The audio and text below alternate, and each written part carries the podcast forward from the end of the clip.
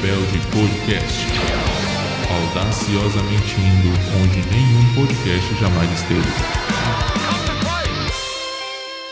Bom dia, boa tarde, boa noite, boa madrugada, Aliança Rebelde. Que a força esteja com vocês. Estamos de volta aqui, Aliança Rebelde de número 3. Eu sou o Davi e chá com leite é muito bom. Olá, olá, aqui estamos aqui novamente. Eu sou o Luciano. A gente aqui não pode saber tudo, mas com certeza os Serenes saberiam. Ixi, olha aí. Pronto, Luciano já deu uma dica do que vai ser, você já deve estar vendo aí na descrição, sobre o que nós falaremos hoje. É trilogia cósmica para você de C.S. Lewis. A gente começou aí, eu comecei a ler no, desde o começo do ano, né? Toda a trilogia, terminamos agora recentemente. Tu começou esse ano também, Luciano? Eu comecei em janeiro, isso. Em ano. janeiro, pronto. Então finalizamos Tô com ele aqui fresquinho. Acabamos de terminar aquela Fortaleza Medonha e vamos trazer aqui tudo sobre a trilogia cósmica diretamente para você desse ator, autor que dispensa comentários que é C.S. Lewis, né? Com certeza, C.S. Lewis, um dos nossos autores preferidos aí, nos entregou essa, esses livros maravilhosos, que é a trilogia cósmica. Como eu falei, gente, eu comecei a ler em janeiro, mas é que eu li o primeiro e logo em sequência eu li o segundo e o terceiro eu adiei um pouquinho e acabamos de ler há pouco tempo agora e é sensacional, sensacional. E ó, fica até o final porque a gente tem uma surpresinha para você até o final, viu?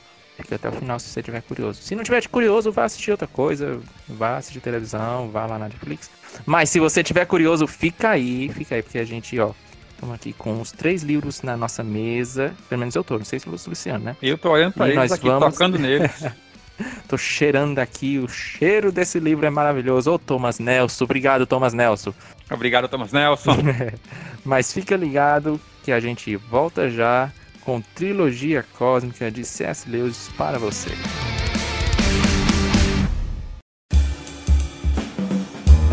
Mas antes de começarmos de fato o podcast sobre essa trilogia maravilhosa, eu gostaria de abrir aqui um espaço, abrir um parêntese na verdade, né, Luciano? Parêntese, virou, é. virou. Faz parte do podcast agora. Faz parte do podcast, né? Mas vamos abrir esse espaço, talvez se torne até praxe do nosso podcast, que é para falar um pouco, de, agradecer ao pessoal que está dando o feedback.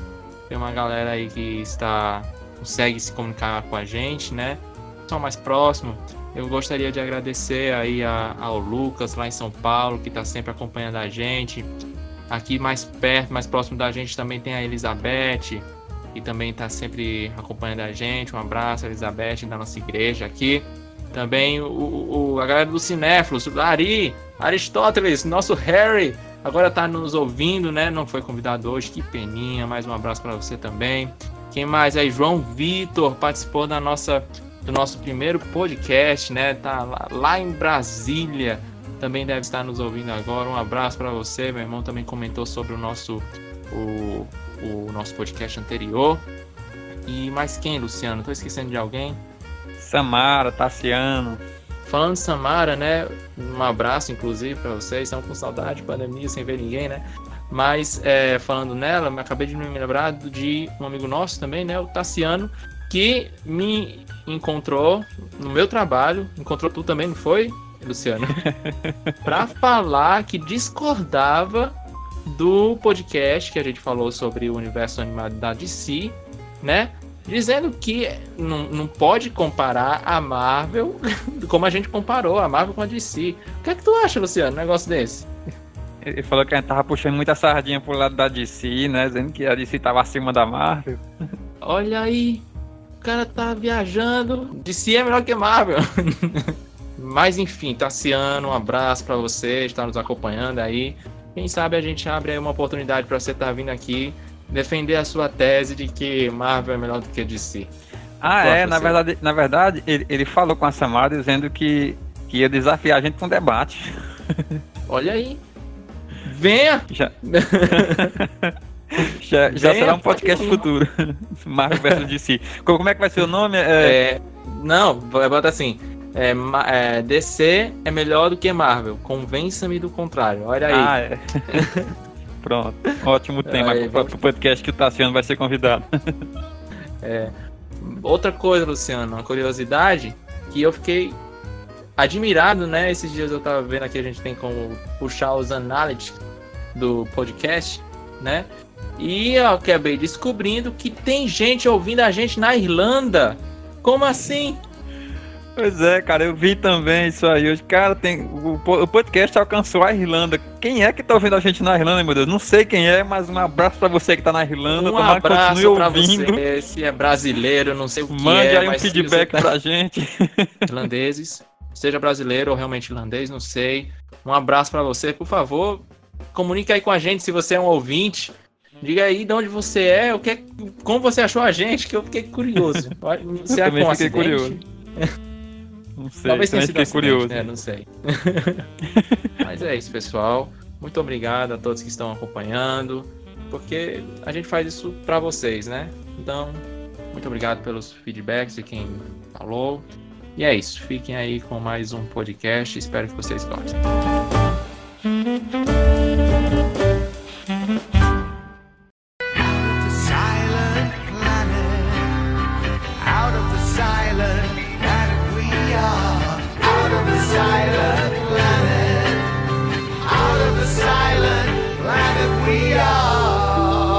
E hoje o nosso tema será a trilogia cósmica, a trilogia cósmica do C.S. Lewis.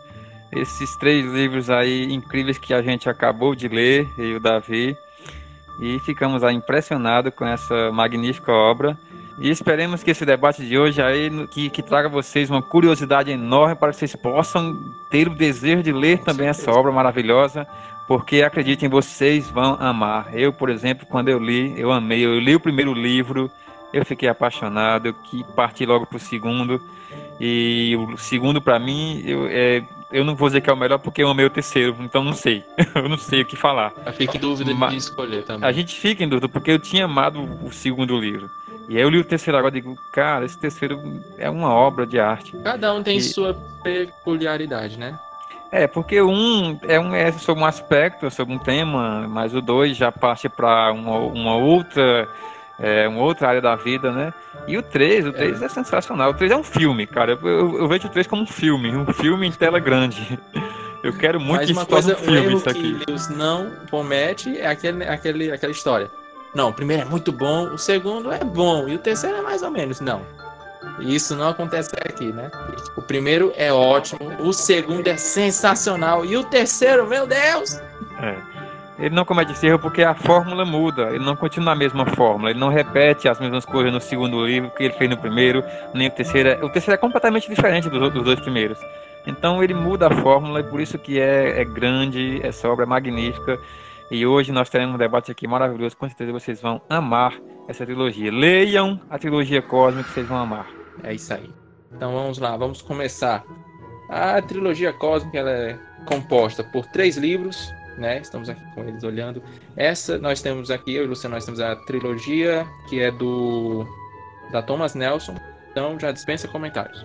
Essas capas lindas e maravilhosas. Essas capas. Inclusive, eu quero aqui dar a César o que é de César. Eu descobri e as capas elas são feitas pelo Rafael Brum, Luciano. Esse mesmo Rafael Brum, se não me engano, foi o que fez a capa da, do Dom da Amizade. Essa capa linda, maravilhosa, não é da, da, da Thomas Nelson, mas é da Harper Collins. E incrível. Então é bom saber que é um cidadão que está por trás dessas capas. Então, é Rafael Brum, não sei se esse podcast vai chegar a você, mas de primeira mão, já estou dizendo aqui. Muito, muito obrigado, obrigado, muito obrigado, amigo. Muito obrigado. Realmente é muito bonita. Teve gente que não gostou, não sei porquê, talvez por ter se acostumado com as, as capas antigas, né? Porque o livro é, é de, da, da década de, de 50, começou em 30 e terminou em 50, né? É. é. Enfim, tiveram, tiveram várias versões, né?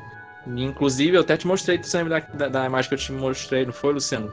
Tem uma eu capa vi, eu vi, da, achei, de achei bem interessante. Perelandra, que é o segundo livro, que é bem, assim, ela mostra bastante sobre o que é, é o livro, né? Mas enfim, é, inclusive, voltando. Inclusive mostra Foco. os personagens. É, vamos focar. São três livros. O primeiro é Além do Planeta Silencioso, que foi escrito em 1938. O segundo é Perelandra, de 1943.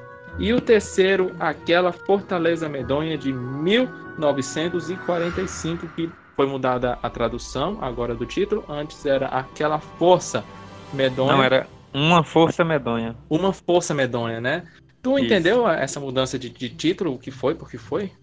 É porque eles viram que a palavra que foi usada no original, lá, do, quando o Lewis usou, ela, ela, indicava realmente que era aquela fortaleza, não era uma força, era, era mais indicada para fortaleza.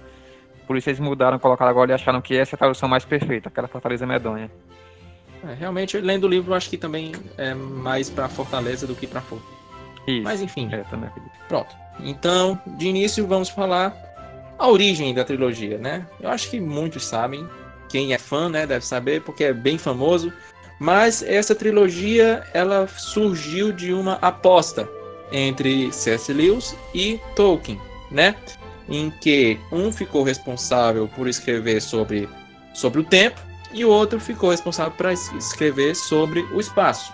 No caso, Lewis ficou responsável por escrever sobre o espaço, né, Luciano? Isso, Lewis ficou responsável por escrever sobre o espaço e Tolkien ficou responsável por escrever sobre o tempo. Isso foi tirado até num cara e coroa, né? E eles ficaram, foi num cara e coroa realmente, jogaram a moeda. E o Lewis ficou com o espaço e o Tolkien ficou com viagem no tempo. Lewis fez o dever de casa e escreveu essa obra-prima, Trilogia Cósmica. E ele, é, Trilogia Cósmica, acho que esse nome veio depois até, né? É, não, é porque, porque na verdade ele, ele, escreveu, ele escreveu só, na verdade o livro escreveu só o primeiro livro, né? A aposta foi, foi essa, escreveu, escreveu só o primeiro livro, é, além do Poeta Silencioso. Mas aí depois se estendeu e escreveu mais dois livros, mas de, de início escreveu apenas só o primeiro livro, realmente. Exatamente. Daí depois aqui, pra você ver, quando uma coisa é boa, né? Daí nasceu outras coisas dela. Enfim, surgiu três livros, né? Lewis fez o dever de casa, Tolkien é, deixou a desejar. Eu fico muito curioso. eu, fico, eu fico muito curioso, assim. Tem, tem uma galera que quer, fala que o Silmarillion é meio que a, o cumprimento da, da aposta dele, mas eu não sei não. O que, é que tu acha, Luciano? Não, eu duvido disso. É, parece que ele, ele soltou ali uma é, uma pequena fala ou menção à viagem no tempo, mas foi só, ficou só nisso mesmo. Infelizmente ele ficou devendo a aposta aí pro amigo. É. Infelizmente não, não vamos saber como seria, né? Poderia ser uma sextologia maravilhosa, né? Quem sabe até sugerir um filme. Mas pois é. enfim, é. não sabe imaginar. Então, dessa aposta, Lewis fez, levou a, a, a fundo e escreveu o primeiro livro em 1930 e oito. Oito. É. Eu acredito, talvez tenha sido isso, né? O Tolkien não escreveu porque a amizade deles tenha, tenha acabado aí com o tempo. Vocês foram amigos mais de 20 anos aí. Pra quem não sabe, quem tá ouvindo a gente aí não sabe, o Tolkien é o mesmo, é o escritor de O Senhor dos Anéis, Silmarillion, é, o Hobbit, aquilo que você vê no cinema, aquela coisa magnífica que você vê no cinema. Aquilo ali foi obra de Tolkien. E Tolkien era muito amigo de Lewis, foram amigos aí por mais de 20 anos. Até que chegou um momento da vida em que eles se separaram. Eu não sei porquê, não faço nenhuma ideia de por que aconteceu. A gente assistiu há pouco tempo, né, o filme. É, qual é aquele filme da, da, do, da, do, do Lewis? Qual? Como é que é o nome? Do Lewis? Ah, Terra, Terra das Sombras. É, é, acho que é. Terra das Sombras. Shadowlands, Shadowlands. É isso é, mesmo, Terra das Sombras, eu acho. Aí a gente assistiu o filme, né, e viu que o, nem, nem o Tolkien aparece, o Lewis se casa às escondidas com a mulher, Aí eu pensei, acho que eu até, até brinquei com o Davi. Acho que a amizade dele acabou porque o Luiz não convidou ele pro casamento. Deve ter Mas sido, aí... ele esqueceu. É, eu esqueci de. Desculpa. pois é, pode ter sido também.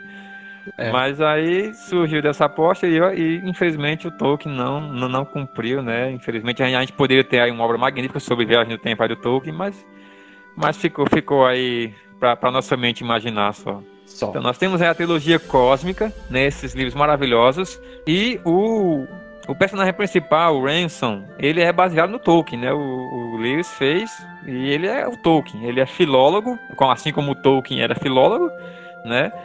E a gente vê realmente que, o, inclusive, o Lewis ele dedica o, um dos livros ao Tolkien, né? Acho que é o terceiro livro que é, é dedicado ao Tolkien, é. né? Um, um é dedicado ao irmão dele, ao irmão dele, né? O 2 é indicado a quem? a uma senhora, a, para algumas senhoras em vantagem. Não sei quem é. E o 3 indica ao Tolkien. E a gente percebe realmente que ali, você, enquanto eu lia a aventura, via o personagem caminhando, eu imaginava o Tolkien. o Tolkien claro. falando, o Tolkien caminhando, o Tolkien agindo. Para mim, o Lewis fez realmente como se fosse ali um amigo dele e ficou magnífico, ficou sensacional. Uhum. Então, Eles tinham uma amizade muito bonita, né? Infelizmente, não sei porque que acabou. A, a, a, a, gente assistiu há pouco tempo o filme do Tolkien também, não foi? É, é só, fica só isso, e, Tolkien. e já vou deixando aqui a minha crítica, né? Não, não é sobre o filme, mas a minha crítica aqui. E eu não entendo como é que um filme de Tolkien não tem news. Eu fiquei. Isso, a minha crítica é essa. A, a, é, o Tolkien teve lá na, no, no filme, mostrou as reuniões onde, onde eles se reuniam para debater sobre literatura, poesia. Pois é, e o, e o Lewis não aparece. Eu fiquei triste com isso. Cara, por que, que não botaram pelo menos uma menção no finalzinho do filme lá, fazendo uma nova reunião e, e o Lewis aparecia lá? É, tipo, quando eu, eu me lembro quando surgiu o comentário que eu ia sair o filme do Tolkien, eu já imaginei de cara, cara, vai ser da amizade de Lewis e Tolkien. Não foi é. nada. Então, é. cara, eu queria. Na verdade, tinha é, saído é, essa é uma amizade que... muito famosa. Né? É. Assim, é uma, é uma, é. uma amizade muito famosa, assim, muito se fala. É, porque teve muitos altos e baixos, tiveram muitas discussões. É, tipo, eles, eles não se entendiam em algumas, alguns aspectos. Mas é uma amizade muito famosa e tem livros sobre isso. E eu acho que teria sido bom ter feito um, um filme sobre isso. É, se, se não me engano, tinha saído uma notícia que, que ia, ia, ter o um filme sobre a amizade dos dois. E depois ia ter um filme também paralelo que era sobre, só sobre Tolkien. E aí esse filme da amizade não saiu, ficou só o filme do Tolkien, que é aquele que a gente assistiu há pouco tempo. Uhum. Eu gostei do filme, achei pois bem legal o filme, ver a, o Tolkien é, crescendo. É mas eu fiquei triste que não apareceu o Lewis. É, pra quem sabe da, da, história, né? Tipo, quem não sabe nada sobre a, essa amizade, o filme é, é ótimo. Mas a gente é. que, que, sabe, né? A gente tem aquela expectativa, né? É. Queríamos ter visto o Lewis lá. Eu acho que é porque não tinha ator pra realizar esse feito. eu acho que o que eu acho que o é, Anthony Sir Anthony Hopkins atuou muito bem, né? Apesar de o filme não ter condizido exatamente com o que era Lewis, mas ele atuou muito bem, eu acho que representou bastante a Lewis, né?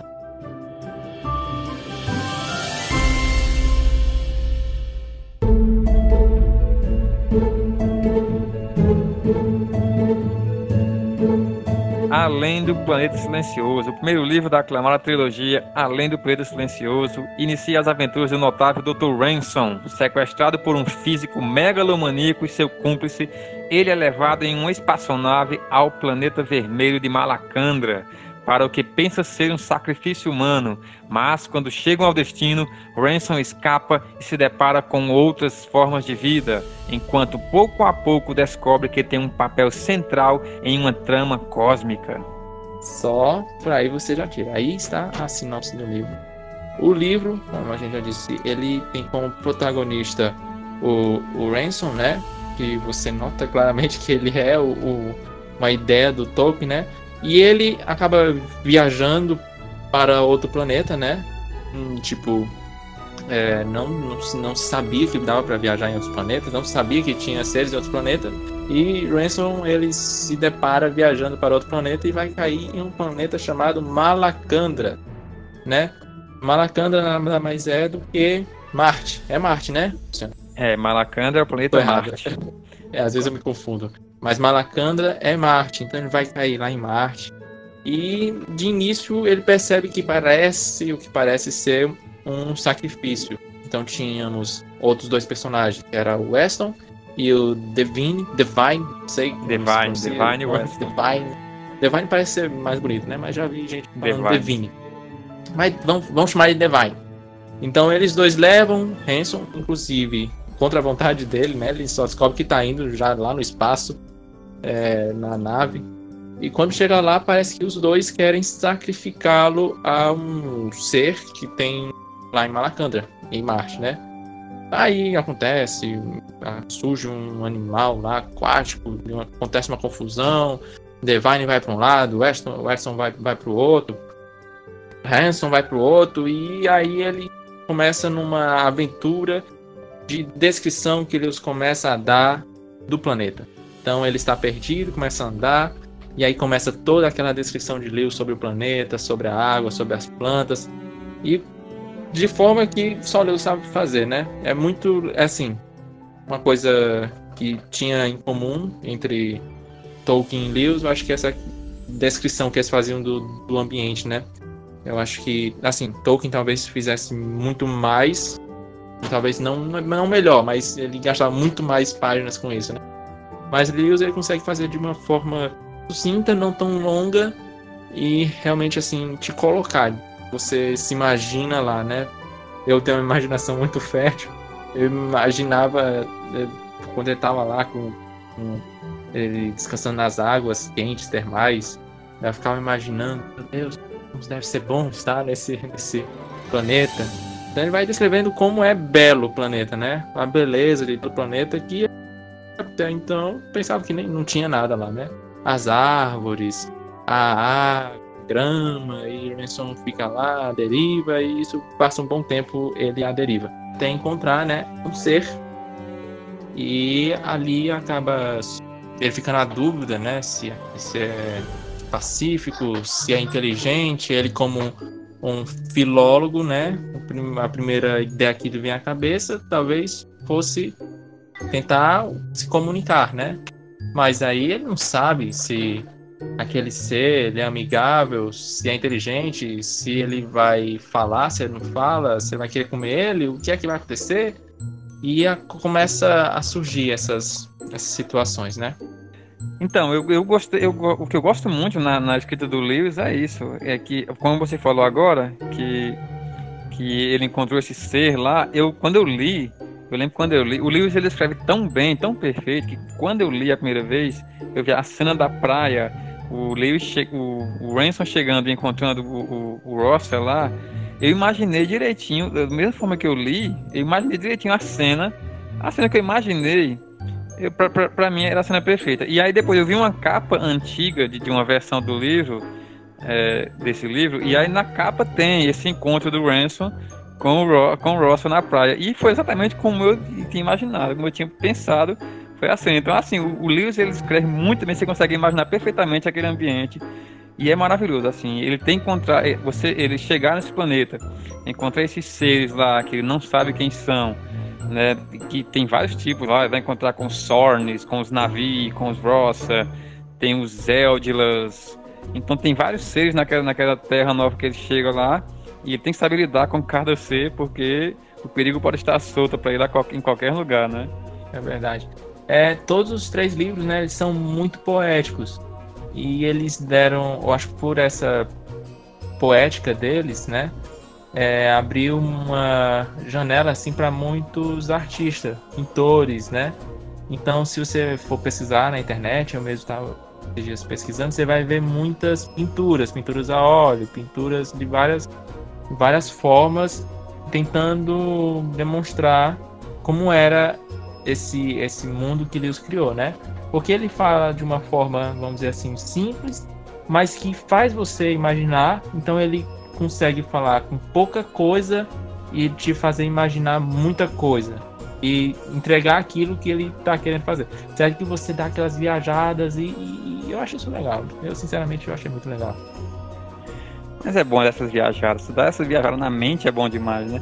A, a, eu lembro, lembrando agora da frase que eu citei no início do podcast, né?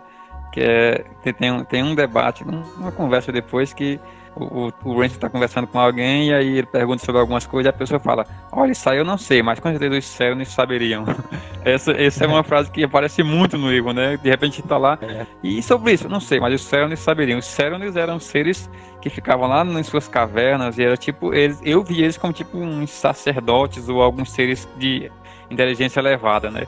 Eles sabiam de quase tudo e aí essa frase aparece muito no livro, né? Os Cernes saberiam. Eles sabem de tudo o que acontece. Falando sobre a, as espécies, né, lá em Malacandra, e já tentando não dar spoiler, vou tentar o máximo aqui. Se eu falar, me perdoem.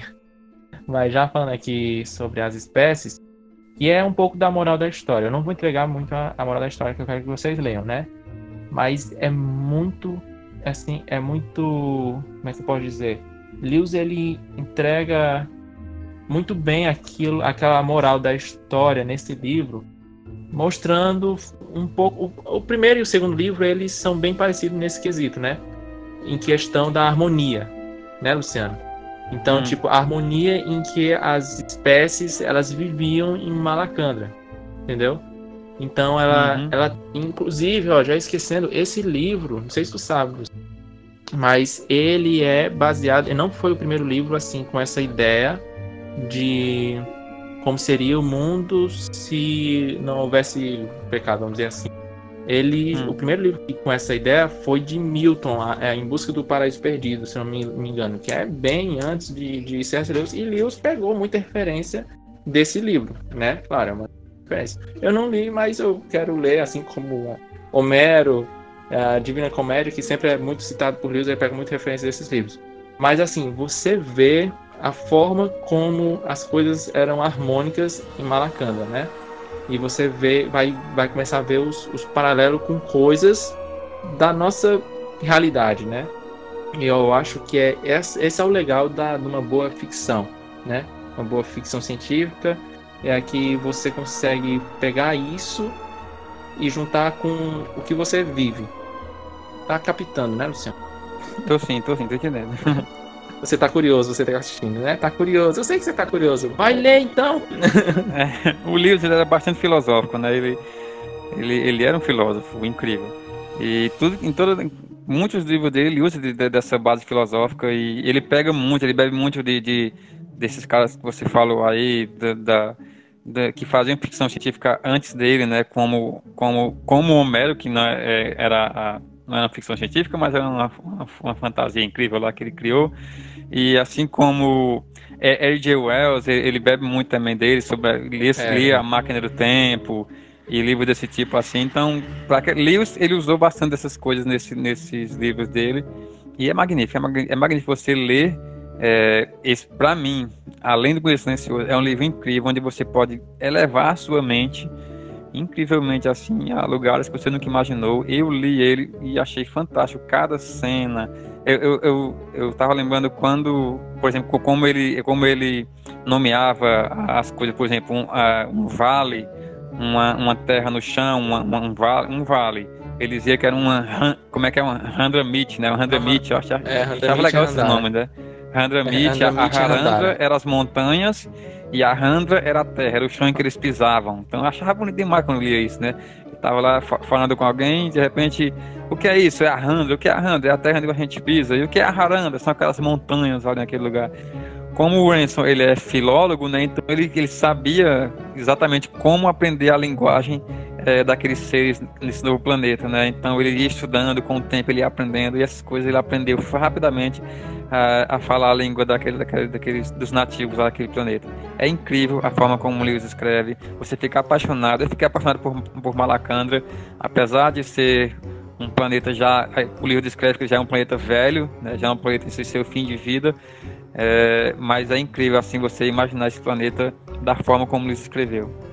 Exatamente. É, assim, por Hanson ser um filólogo, né?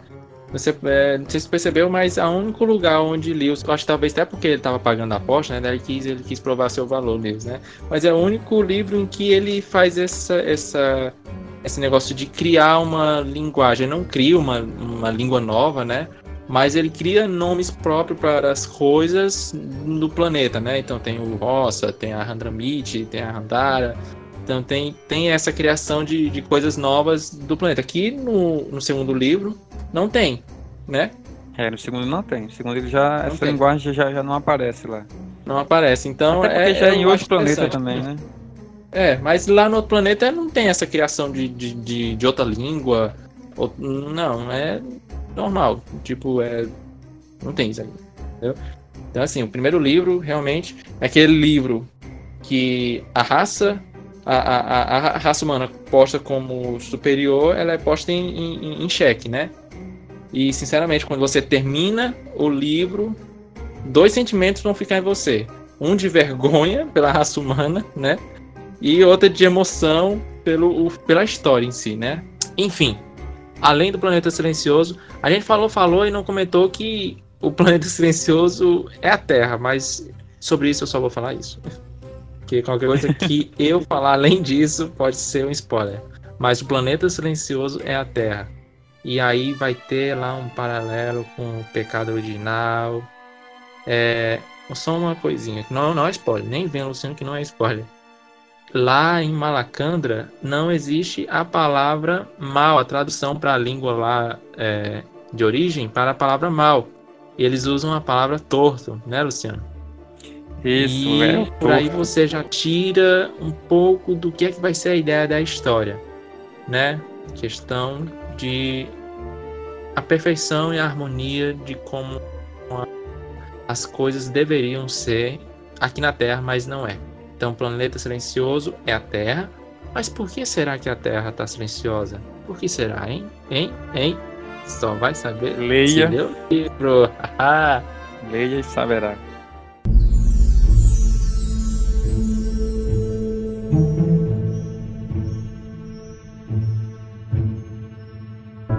Próximo livro é Perelandra. Perelandra, que é considerado o livro preferido aí do Tolkien. Né? Ele disse que amou esse livro. Perelandra é o segundo livro da trilogia que dá continuidade às aventuras do extraordinário Dr. Ransom contra a mais destrutiva das fraquezas humanas, a tentação. O grande doutor deve combater o mal em um novo planeta chamado Perelandra, Será que esse planeta sucumbirá ao ser maléfico que busca criar uma nova ordem mundial, destruindo uma antiga e bela civilização para alcançar o seu objetivo? Ou será que ele se livrará do domínio da devassidão e alcançará uma perfeição espiritual ainda desconhecida pelo homem? Só o resultado da poderosa luta do Dr. Ransom determinará o destino desse planeta amante da paz. Eita. Rapaz, a Pra mim, cara, eu não sei como escolher o melhor livro, porque Perelandra é incrível, cara. E assim, eu acho que de, de todos, talvez ele seja o mais filosófico e o que, o que tem mais, assim, moral da história para contar. Não é verdade, Luciano? Você concorda Não, comigo? é, com certeza. O segundo livro, ele é, ele é bem mais filosófico. Aqui, aqui ele, vai, ele vai debater sobre muitos assuntos da, da área humana, da, da vida, é, dos pensamentos aí filosóficos e, e teológicos do mundo. E é muito interessante esse livro. Como eu acabei de falar, vai cuidar sobre a tentação, vai falar sobre a tentação. Então, é pra, vai pensar sobre o que é certo, o que é errado, o que é bom, o que é mal. E isso é bem interessante esse debate durante o livro inteiro. Você fica apaixonado por cada debate que acontece nesse livro. É sensacional. É bem, é bem filosófico mesmo esse livro. Assim, sem contar muito spoiler, mas dando mais ou menos um gostinho, só para você um, um, petisco do que vai ser o livro, é, só para você ficar curioso. O livro ele vai se passar em Perelandra, que, que é, é Vênus, Vênus, né?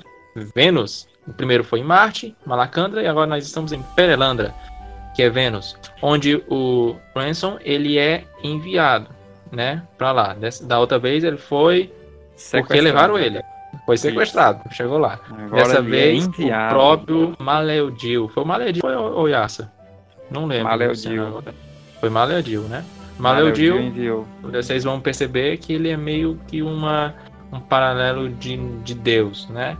Ele é Deus. É o Deus dessa trilogia, né? Deus enviou ele para Perelandra. É. Então, Deus enviou ele para Vênus, né? Perelandra. E de início ele não faz a menor ideia do porquê, né? Ele simplesmente obedece. O que é uma coisa que é, é muito importante no primeiro livro, né? A questão de obedecer ao, ao a ordenança de Maleudil, né? No primeiro livro tem, tem isso. Mas nesse livro ele chega lá e vai esperar o quê? A mesma coisa de Malacanda, né? Várias espécies, é, um, um planeta habitado e tal. Quando chega lá, não vê nada disso né? Uhum. Então que ele chega, vê lá um planeta é, oceânico, vamos dizer assim, né? Onde tem várias, vai, várias ilhas flutuantes e ele fica um bom tempo no livro vagando. E aí ele encontra um personagem que é a Dama de, de Verde. A né? Dama de Verde. A Dama de Verde, que vai ser um, um, um o que antes era tinha vários personagens. Livro, né? É, o que antes tinham vários personagens, agora vai ser focado mais em três personagens, que vai ser esse o, o Hanson, a Dama de Verde e mais outro personagem que vai surgir lá na frente. qual é a ideia principal do livro? Vênus, ele, se Malacanda era um planeta já velho, já no seu fim de vida, já Vênus, ele é um planeta, Perelandra, ele é um planeta novo. Então, ele vai fazer um paralelo ao Jardim do Éden. Então, você nota que hum, todo o, o, livro é como se fosse um, um jardim do Éden, naquele processo de come ou não come o fruto da árvore. Não é, Luciano? É interessante, interessante. É, a, o livro, enquanto você lê, você fica imaginando como seria a Terra se, se permanecêssemos no Éden até hoje, né? É exatamente Exato. o que Esse é descrito si, lá em Perelandra. Esse si, Lewis, ele vai tão longe nesse si, o que teria sido, porque ele mostra de uma coisa, uma, uma, um, um mundo assim tão belo, tão harmônico, né? tão assim perfeito a questão da sua relação com os animais, relação com os frutos. E ele vai em coisas tão sutis, tão sutis que você não dá valor hoje, mas você, quando você lê o livro, você percebe que é, é a raça humana deturpada. Por exemplo, a questão do fruto, que eu acho muito interessante. Que lá, quando o Renson tá, tá lá em, em ele pega o, se alimenta simplesmente com os frutos das árvores e quando ele se alimenta daquele fruto, ele se sente 100% satisfeito e ele se sente envergonhado de querer comer mais daquele fruto. Então, isso nos, vai, nos faz refletir sobre o que? Sobre o pecado da gula, que nem sempre a gente come por necessidade, mas simplesmente pelo prazer de comer. Então, Lewis leva a gente a uma reflexão da, como é que eu posso dizer, da extrema é, o quanto o ser humano ele era pleno, era para ser pleno na, em suas atitudes, sem ter que buscar coisas além de, tipo, não buscar muito além para a sua felicidade. Então, coisas simples já o tornava pleno. Então, simplesmente uma fruta, ele comia simplesmente para sua necessidade e aquilo para ali para ele já era já o satisfazia e já o deixava feliz. Ele não precisava estar tá indo além de comer mais frutos. Isso é só uma uma das, das poucas coisas que tem no livro para você refletir. Ah, o livro é muito em cima dessas sutilezas, tanto para o bem, né, como eu citei essa do fruto, como para o mal, que é um ponto que me deixou aflito demais, meu Deus do céu. Porque, como eu falei, tem o Jardim do Éden e tem a árvore, vamos dizer assim, não é uma árvore, né? É outra coisa. É, mas tem aquela questão de que Malediu ele dá uma ordem, né? ali para a Dama de Verde, que no caso lá a ordem era que ela não podia dormir em terra firme, né? Como o planeta todo ele era, a maioria era, eram ilhas flutuantes, então só tinha uma ilha que era terra firme e Maledil ordenou que não dormisse ali. O que pra gente, trazendo para o Jardim do Éden, meio que equivale lá ao fruto, né? O fruto da árvore. E aí só surge outro personagem que vai tentar deturpar esse mandamento de Maledil e agir como se fosse a serpente. E, meu irmão, os diálogos que tem são muito profundos, muito filosóficos.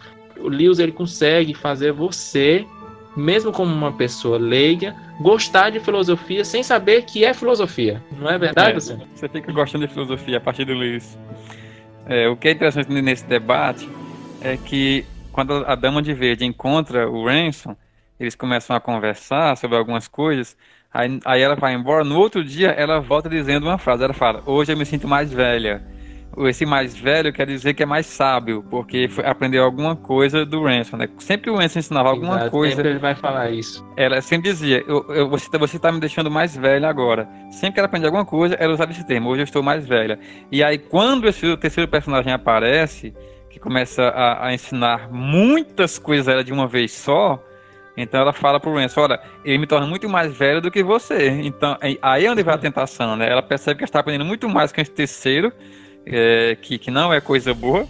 É, e ela percebe que está agora ficando mais sábia, mais ela a partir desse terceiro. Então aí, aí é onde está a tentação. O Ransom vai, vai, ah.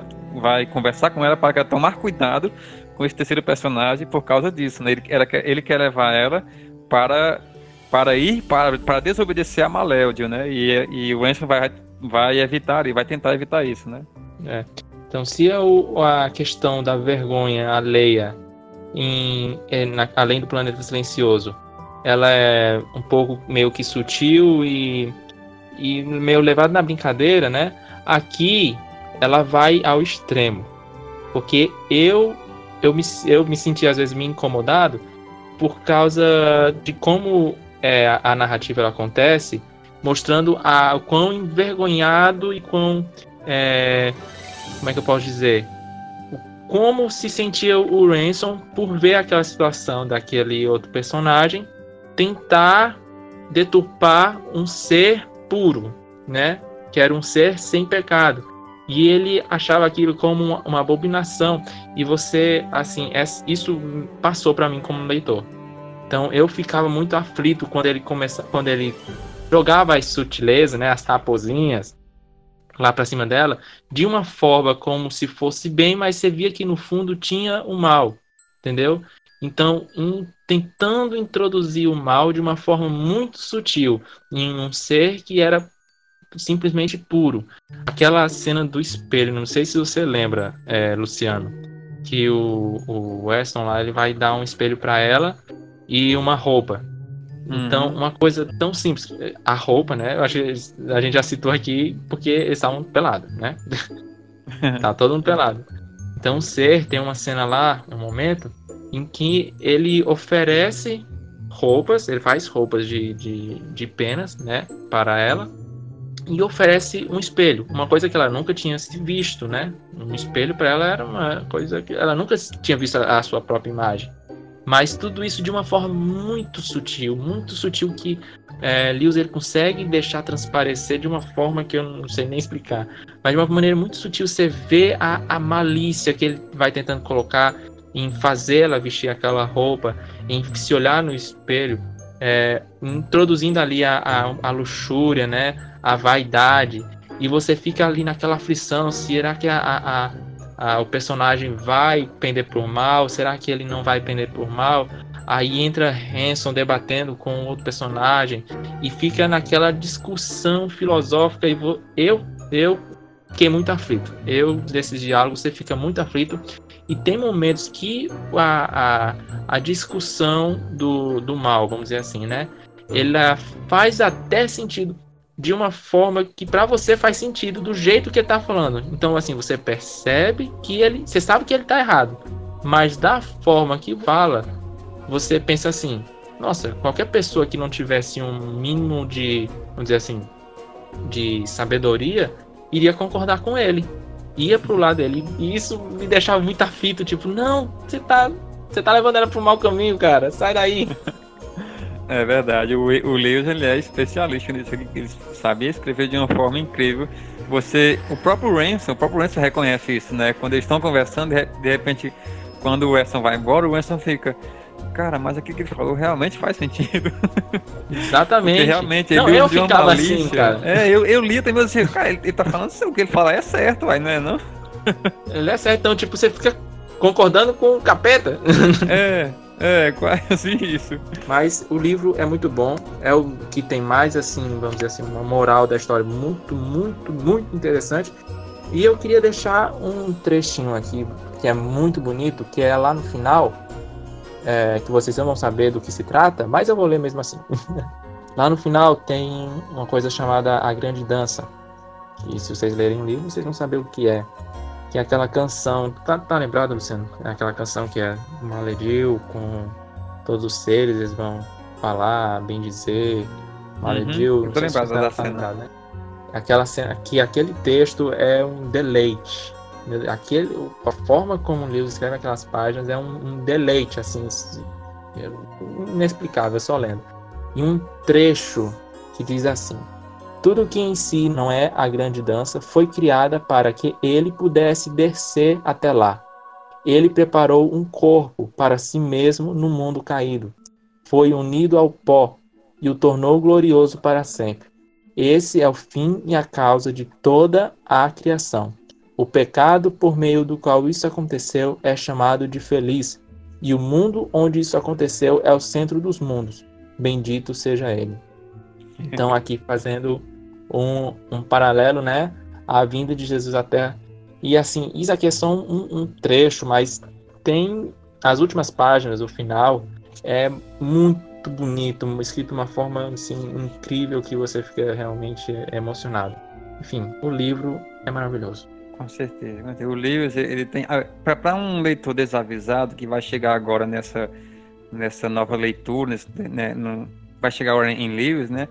É, se não entender realmente do que se trata a mente de Lewis, a cosmovisão que Lewis via o mundo, cosmovisão é a visão de mundo, né? Como você, as lentes com, que, com a qual você vê o mundo. Aquele que não entende a cosmovisão de Lewis realmente fica um pouco perdido. Mas quem entende vai perceber realmente que Lewis ele usa de muito essa visão é, cristológica, né? Nos seus livros, por exemplo, ele usava em Nárnia, onde você via o sacrifício de Aslan lá, e o próprio Aslan ressurgindo após. Né? Você vê que, é, que ali é Jesus é, depois da ressurreição.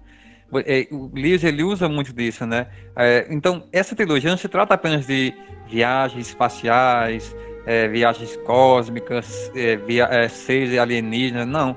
Aqui também existe uma fonte de debate teológico e uma crítica científica muito interessante, né? É, você percebe isso na, na, na, narrativa do livro, né? O que transparece no plano de fundo na, da trilogia não é só uma guerra física, mas também é uma guerra ideológica, né? Uma guerra filosófica. Isso é bem interessante. Principalmente nesse segundo livro, né? Principalmente nesse segundo livro, você percebe muito isso nesse segundo livro. É muito interessante a maneira como ele escreve e realmente Pelandra é um deleite para a sua alma. Leia que você vai amar. Se você ficou curioso com o primeiro livro e com o segundo, leia. Leia. Só não empreste emprestado. Não empreste livros. Eu não empresto livros. Vem aqui em casa e leia aqui no meu quarto.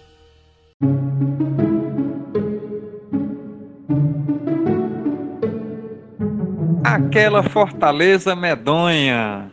Livro final da aclamada trilogia conclui a aventura do inigualável Dr. Ransom. As forças malignas que foram repelidas nas obras anteriores são reunidas para um ataque no planeta Terra. Há rumores de que o poderoso mago Merlin voltou à Terra dos Vivos após muitos séculos com a chave para um poder absoluto. Uma organização que está ficando cada vez mais poderosa planeja usá-lo em seus planos de recondicionar a sociedade. O Dr. Ransom forma um grupo contrário que enfrentará as forças malignas no conflito épico, trazendo uma conclusão magnífica à trilogia cósmica. Bote magnífica nisso. Merlin Bote vai aparecer. Meu irmão, que livro é esse? Que livro é esse? Que não tem explicação. O Meu final Deus, dele. Que livro, que livro, que livro, que livro. Eu fiquei com uma ressaca literária, assim, sabe? Quando você fica deitado na cama, olhando para cima, pensando: Meu Deus, o que vai ser da minha vida? O que é que eu vou fazer agora? Davi, Davi, eu li esse livro eu tinha acabado de ler a coleção a coleção da Thomas Nelson, né, aqueles dois livros do, do, do Lewis que, que a Thomas Nelson lançou. E eu fiquei, falta aquela Fortaleza Medonha. É um livro de 534 páginas. 534 é páginas. E eu digo, cara, eu vou ler ele agora porque eu quero saber o final desse, desse, da, da trilogia, né? Eu adiei ele um pouquinho.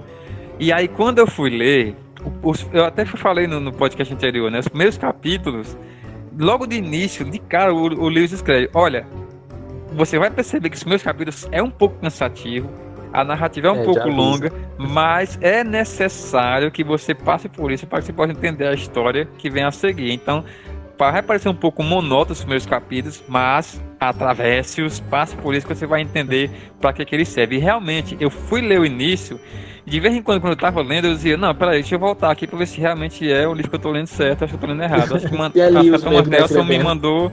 Eu acho que a Amazon me mandou o livro errado. Você, é. Eu tinha essa sensação. Eu li e não, eu aqui acho não que é a maior estranheza, cósmica. Luciano. A maior estranheza é porque, assim, nos primeiros dois livros ele é narrado por, por Lewis, né? Não, por Lewis não, pelo não, amigo do, do, É, o, o amigo do Ransom. É, os dois primeiros livros são uh, narrados pelo amigo do, do, do Ransom, né? Não, Isso. o primeiro. Ah, ó, uma coisa que a gente esqueceu de comentar. O primeiro tem aquele finalzinho lá, Luciano, do amigo do Ransom. Que dá Isso. o. Que pra mim foi o. Meu Deus, aquele final. Que ele dá a ideia. Não, não posso contar isso. não Mas pode, tu sabe o que eu tô falando, né? Eu acredito que não pode, sei, sei, sei. É, é o pós-escrito, então, né? O final do primeiro livro, do ele, livro. Tem, ele tem um que faz você viajar muito. Tipo, se você já terminou viajando, quando você É, não, lê na o verdade, último- a, gente, a gente pode, a gente pode ler isso. Ó. O final do livro é o pós-escrito, que é escrito para o verdadeiro Dr. Ransom. Pronto, Pronto, só isso. exato. Então, esse pós-escrito faz você viajar muito mais além, porque eu, pelo menos eu, é, me, foi o bah, assim, o cérebro explodiu. Porque ele faz você imaginar Que realmente trazendo aconteceu. aqui pra realidade. Isso, Não, que realmente isso, eu aconteceu. Você, você acaba de ler a história e beleza, pronto, é uma ficção. Acabou, acabou. Ah, acabou. ficção. Só que aí tem um pós-escrito, isso, é, acabou. Só que aí tem um pós-escrito que você fica. "Ah, Uai, então aconteceu de verdade? o Lewis está contando uma história da verídica. Matrix. É, você fica. Esse pós-escrito. Lewis escreve de uma forma tão linda que esse pós-escrito, que, que é lá no finalzinho já, você dá a entender, você fica pensando se realmente aconteceu ou não essa história. É muito incrível, muito incrível. Exatamente. Então, daí tem o primeiro livro, né? Que dá a entender que é um amigo de, do Ransom que está escrevendo. O segundo é o próprio Ransom é, escrevendo o livro, vamos dizer assim. Na verdade, não. Ele é contado como se fosse o Ransom, mas é o, o amigo dele escrevendo, né? Que tá escrevendo Vamos dizer isso, assim, é escrevendo. verdade. É. Aí no terceiro isso muda. É como se fosse um observador onisciente que tá narrando ali a história. Eu acho que isso que talvez a gente sentiu aquela, aquele choque, né? De, é uma coisa diferente, assim. É. Mas É. depois se você acostuma, não é, não é problema nenhum. Não, e realmente, é, é assim como o livro descreve. Assim que você passa por essa introdu- introdução, cara, quando a história começa, ela caminha de uma forma que você fica louco pra realmente E é do nada. do nada, do nada. Você tá, de repente você percebe, você quer ir pro próximo capítulo, e quer ir pro próximo, e quer terminar logo, e quer entender, e é, é lindo, é lindo. Esse- esse- o terceiro livro, eu não sei, eu é difícil de escolher. Eu, pra mim, antes de ler esse terceiro, era o segundo, eu amarro Perelando. Agora com o terceiro, eu fico na dúvida se é o terceiro ou é Perelando. eu não sei, É, cara. porque o terceiro ele é mais é- cinematográfico, né? ele é isso, é, é, ele é bem mais cinematográfico. Você fica imaginando em uma tela grande.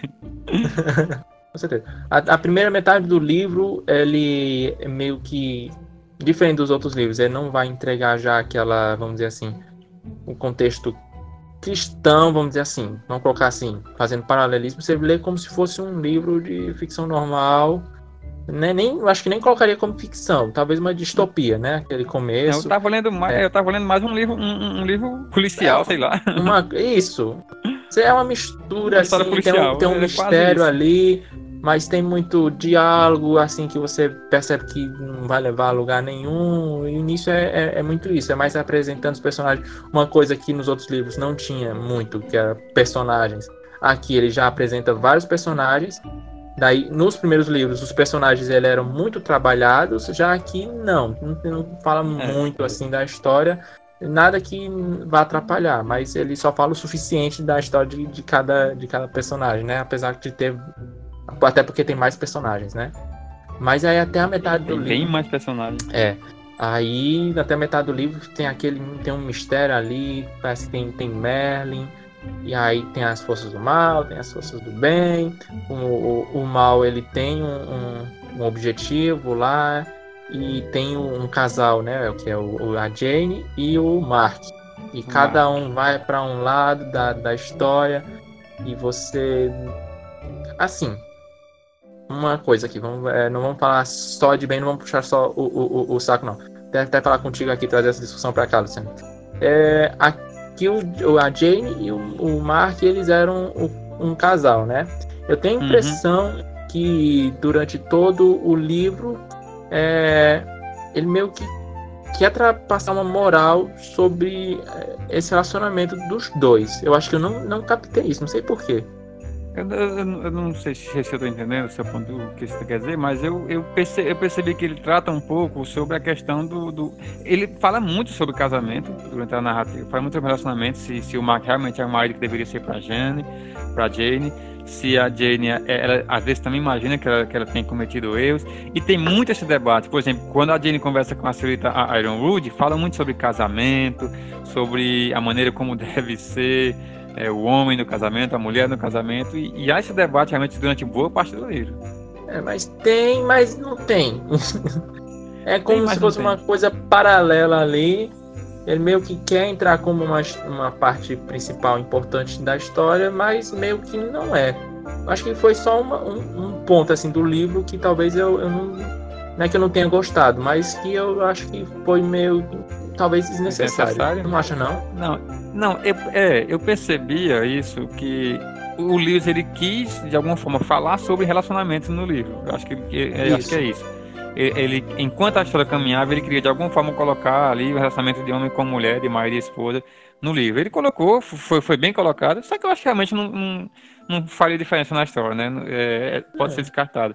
Mas é. mas é interessante, interessante a maneira como eles veem, como, como o livro escreveu. É aquela essa, história do, da arca do, de Indiana Jones, né? Indiana Jones estando ou não estando no filme, o filme ia ter o mesmo final. Caramba! Opa! Eu contei... é totalmente desnecessário por mim. Não era pra ter contado esse furo. Meu Deus. Não, mas esse livro tem muita coisa interessante. Tem, você vai encontrar ali vilões bem, bem interessantes. A senhorita Hardcastle, Ei. que ela parece aquela mulher é horrível. Aquela mulher horrível. É, quando, quando ela. Ah, não vou nem contar se vocês verem aí no livro.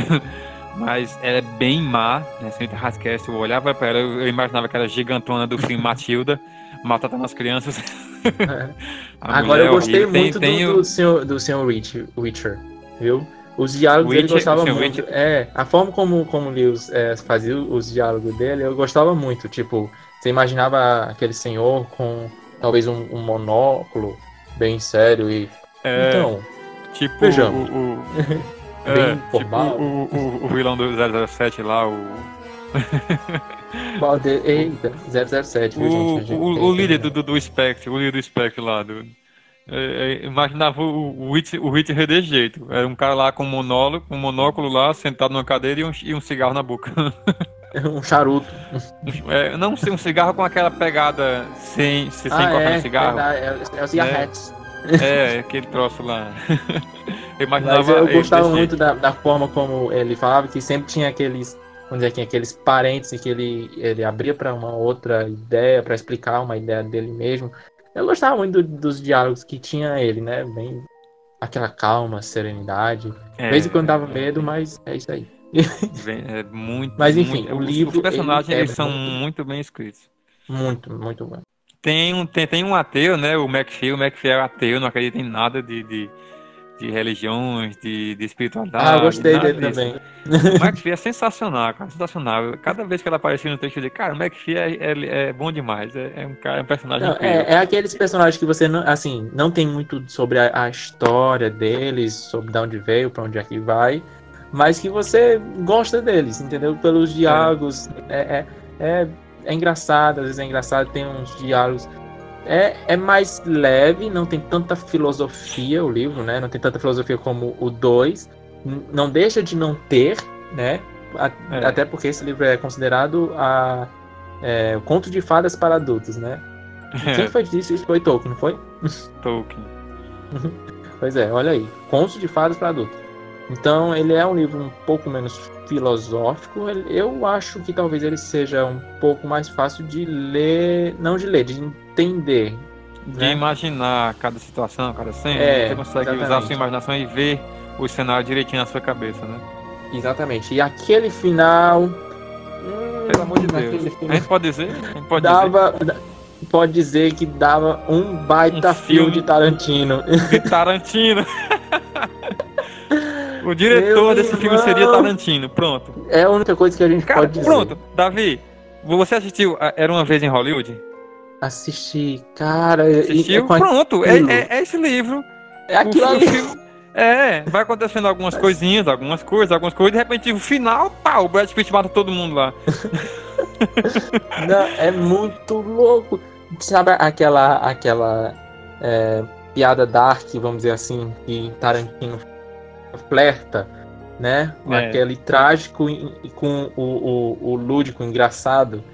Pronto, é isso aí. Você uma, é começa aí. você rindo, achando graça, e daqui a pouco tá uma tragédia enorme acontecendo na sua frente. Cara, Sangue para todo lado é... e você não entende o que, que tá acontecendo e, e, e tipo não, assim. Juro. Enquanto eu ah. lia, eu imaginava o Tarantino. De verdade, eu não tô brincando. Enquanto eu lia, eu imaginava o Tarantino dirigindo essa cena. É incrível, não, é, incrível, é uma cena de Tarantino. Tarantino leu, leu Aquela Leu fantasma C.S. Lewis. Pronto. Ele, com certeza leu. leu. Ele, ele assistiu, ele leu aquela parte pra se basear em seus filmes. É incrível, é incrível. Temos também o Senhor É muito bom. Baltitude, né? Temos também o Senhor Baltitude, Ah, é, cara. que É, O que é o Baltitude? Pode dizer? Pode, né? O Baltitude é um urso gigante. Bonzinho, um urso que tá lá comendo e bebendo na sua mesa. e você fica, cara, o que, é que esse urso faz aí? ele, não, ele não fala, não é desse desenho animado. É um urso realmente. É, você fica, cara, tem um urso na E- sala. assim como em Game of Thrones, você sempre gosta dos animais, né? Você sempre, Você sempre vai gostar dos dos animais. E, e mate os humanos, mas não mate os animais. Pelo amor de Deus. Não tô dizendo que o Batitude vai morrer, viu? Não, não, é que é engraçado. Você fica, você fica É, a cena sempre, sempre quando tem as cenas com ele é, é muito legal. Ó, uma coisa, só mudando de assunto para outra coisa. Coisa interessante nesse livro, porque o que se espera. De início eu quis criticar esse, essa parte. Mas o que acontece nesse livro? O que você sempre se espera na- nas histórias é ter uma reviravolta para o mal. Como assim? É, sempre tem aquele momento em que o mal ele cresce de uma forma que você pensa agora, agora lascou, agora não, não dá mais jeito não. Nesse livro é o contrário. Percebeu isso, Luciano? Percebi, percebi. O mal vem planejando tudo, planejando, planejando, e de repente acontece coisas lá que É, mas a gente já tá falando aqui, né? demais. a gente tá falando demais. Acho que ainda tá falando demais. É, ele já tá falando demais. Enfim, o livro é bom, finalizou de forma magnífica assim a, a, a trilogia, né? E não, não tem muitos comentários. Eu só É. espero que esse podcast ajude você, ele A instigue ler a ler esse livro, arranje onde você puder, junte aí o seu dinheirinho. Ele não é tão caro. Não, eu, não, eu não acho caro. Para um, um, um livro lindo como esse, eu não acho Capa caro. dura, folha grossa, lindo. Eu tô, eu tô numa vibe agora de saber qual é o tipo de folha dos livros. Então, para quem também é, é- é igual eu, é, as folhas são Pollen Soft 80 gramas. Então é aquela folhazinha, sabe? Aquela folhazinha porosa, deliciosa, cheirosa. Ai, Deus. Eu amo essas folhas. É. Uma coisa que a gente não falou, Davi, que foi do Merlin, né? O Merlin aparece, aqui a gente não comentou sobre ele, né? Pois é, é porque eu não quero A entregar não muito. gente pode, porque- pode, a gente pode, a gente não pode falar tanto, É, mas a gente, pode, a gente pode dizer basicamente que o Merlin vai aparecer na história, né? Até porque a sinopse do livro vai falar, mas aí não tá a questão, né? Merlin é um mago poderoso, é, Merlin é um mago poderoso. De que lado ela vai ficar? Porque o, o pessoal do mal sabe que Merlin tá, tá, tá voltando e eles vão atrás do Merlin para pro lado deles, né? E o, da mesma Exatamente. forma o Dr. Ransom junta uma equipe também para ir à procura do Merlin. Então, de que lado o Merlin vai ficar? Essa história é incrível. Imagina o poderoso Merlin lá do, do, do, do rei Arthur e seus cavaleiros. Ele aparece É, nesse tem livro. referência também da história, né? De rei, do rei Arthur, a tábua, É. né, dessas Tem muita referência sobre a tábua redonda lá, os cavaleiros e tudo mais. É muito legal, muito legal, muito legal. Eita, é que eu, eu não posso comentar, meu povo, vamos ler pra gente poder fazer um, um- um- um podcast com spoiler. E tem uma cena, olha aí, vocês que vão estar ouvindo aí vão ficar viajando sem entender nada, mas eu vou falar aqui com o Luciano, tô nem aí. Ei, Luciano, Hum, tem aquela cena que tá descendo aqueles negócios lá e ele disse que parecia os Power Rangers. sei, sei. Legal, né? legal. Aquela cena, aquela cena é legal, aquela cena é bem legal. Aquela cena é imaginando- muito Eu legal. imaginando, eu ficava imaginando do, do lado o- o Deadpool dizendo, como é que ele fala? É, É, é pose de herói. Puxa de herói. Enfim, Igualzinho. aquela cena é massa. Aquela cena é massa. É, você, você ficou curioso, não foi? Pra o que, que aconteceu? Valeu, livro! Davi, eu tenho uma curiosidade, não sei se você sabe, mas eu vou te falar uma curiosidade que eu acho que vai deixar você com, com um pezinho atrás da, com, com a orelhinha coçando aí. O que foi? A curiosidade é que a trilogia cósmica ela não parou por aqui. Não? O Lewis escreveu ainda mais alguma coisa a respeito disso. Foi? Que foi um livro que nós temos ele todo dia tá lá na Amazon me chamando e eu não compro por quê? Porque ele é um livro inacabado. Não é, ele não tem final. São, o livro chama-se A Torre Negra, do C.S. Lewis. Ah, A Torre Negra. Ah, é, a Torre é Negra verdade. conta a história do Ransom e do McPhee. Eles vão em uma aventura e vão e vão e vão e, e vai debater sobre alguns alguns é, professores cientistas sobre a questão de viagem no tempo e a gente não pode mexer no tempo, a gente não pode mexer sobre essas coisas, e eles vão atrás disso aí. Então a Torre Negra é uma continuação da trilogia cósmica que não tem fim, não tem final. Verdade. A gente fica, compra ou não compra esse livro? Pelo menos para ter a curiosidade do que, do que Lewis queria escrever. Porque, é porque tem porque muita a- se avaliação comprar- negativa, pelo menos na é, se Amazon, você, né? se você comprar, se você comprar e, e, e estiver gostando da história, de repente não ficar, deu final, vai dar uma certa tristeza, não vai no final? Então, o que eu acho é que quem deu a avaliação negativa, pelo menos pelo que eu tava olhando, né? Simplesmente Hum. eles falam, ah, é um conto inacabado. Mas eu não vi ninguém comentando que era uma continuação da trilogia, vamos dizer assim. não, né? mas eu vi, eu fui pesquisar depois sobre o que era a Torre Negra, né? Porque eu, fiquei curioso como é que tem um livro inacabado. Eu fui pesquisar e é sobre o McPhee, que é o ateu, né? Da, da história do- do- da- daquela fantasia medonha, e o, o Anson, os dois saem para essa aventura nova, só os dois. Então é uma história, é uma continuação de- desse livro, realmente, que o, o- infelizmente o livro não terminou. Então, daí assim, eu fico em dúvida se toda essa avaliação negativa que o pessoal dá, se esses que estão avaliando, eles, se eles realmente leram é, a trilogia, a trilogia cósmica, cósmica. entendeu?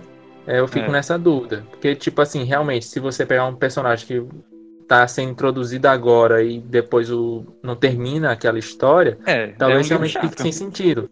Mas se Fica um você livro lê assim, com todo esse contexto de ter lido a, a trilogia cósmica e ser um, um, um conto inacabado que Lewis poderia ter terminado e não terminou, talvez se- seja interessante, né? Pois é, não, eu fiquei interessado agora, fiquei interessado em pelo menos saber aonde era que Lewis queria Não, levar com certeza. Depois agora. de ler a trilogia cósmica. Ah, Depois de ler, agora você quer saber, não, quando é que o McPhee e o Ransom vão agora, né? Essa questão de viagem no tempo ainda, viu? É a história que o Tolkien não fez. Então, eu Viu? acho que é, Lewis ele já no fim da vida, ele olhou assim, rapaz, quer saber? Tolkien não vai cumprir a aposta, não. Eu vou fazer por ele. Talvez tenha sido isso. Eu acho que aquele meu amigo tratante não vai fazer, vai, Não vai, vai fazer, então, o aposta mesmo nenhuma, voo. não. Eu vou fazer aqui. Aí ele mesmo fez, fez só que não, não terminou, né? Mas tá lá. Quem quiser, a Ah, Torre Negra é. é quase uma continuação da trilogia cósmica. Então temos aí a nossa quadrilogia cósmica. Quadrilogia cósmica. Não, é- não sei, não sei se faria parte da Recomendação do trilogia, porque não é, não é uma viagem espacial, né? Agora é uma viagem no tempo, né? Ou não, Exatamente. viagem no tempo, mas é um debate sobre viagem no tempo. Exatamente. Mais tempo, espaço. Não, não vamos entrar nesse, nesse assunto.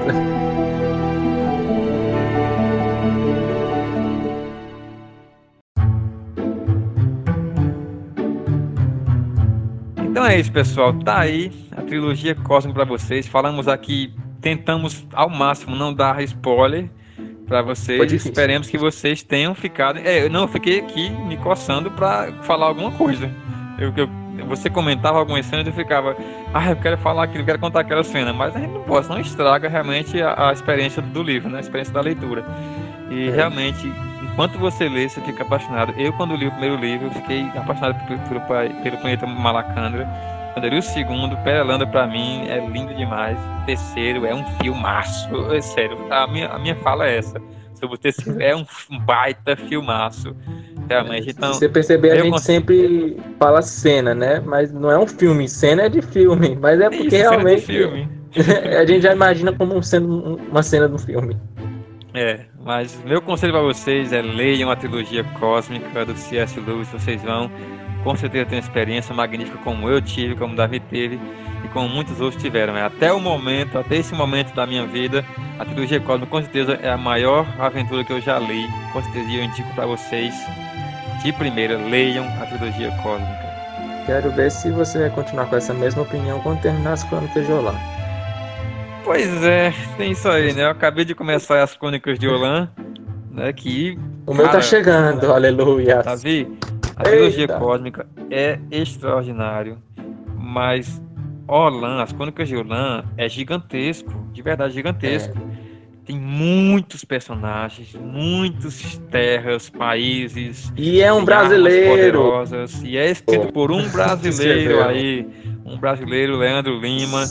Que lá tá escrito como LL Wurlitzer, LL Wurlitzer. Só em tá sendo comparado com C.S. Lewis, esse homem já merece um prêmio. Não, com certeza. Cara, de verdade, Davi, eu tô, eu tô no quarto capítulo agora. Eu, eu li hoje o terceiro e vou pro quarto amanhã. Três capítulos que eu li gigantesca, uma história gigantesca realmente e incrível, incrível. Eu quero, eu quero uma pedra chorran, eu quero uma pedra chorran, eu quero uma. Mano, é pedra chorran, mano. Sai fora. Eu Quando chegar o meu, gente comenta. por uma pedra chorran. Quando chegar o meu, a gente comenta. Ele fica querendo comentar comigo o livro sem o meu ter chegado. Mas Davi, deixa. vai querer uma pedra chorran também. Mas é isso, galera. Eu espero que vocês tenham gostado, né, do nosso comentário aí, evitando o máximo spoilers. Né? Eu espero que a gente tenha conseguido, né? Eu espero que esse podcast só se considera bom se pelo menos uma pessoa começar a ler a trilogia cósmica. É, com certeza, pelo menos uma pessoa que, esteve, que esteja ouvindo a gente começar a ler a trilogia cósmica, eu já me sinto satisfeitíssimo. Quanto mais espalhar essa, essa lindeza aí pelo mundo, melhor.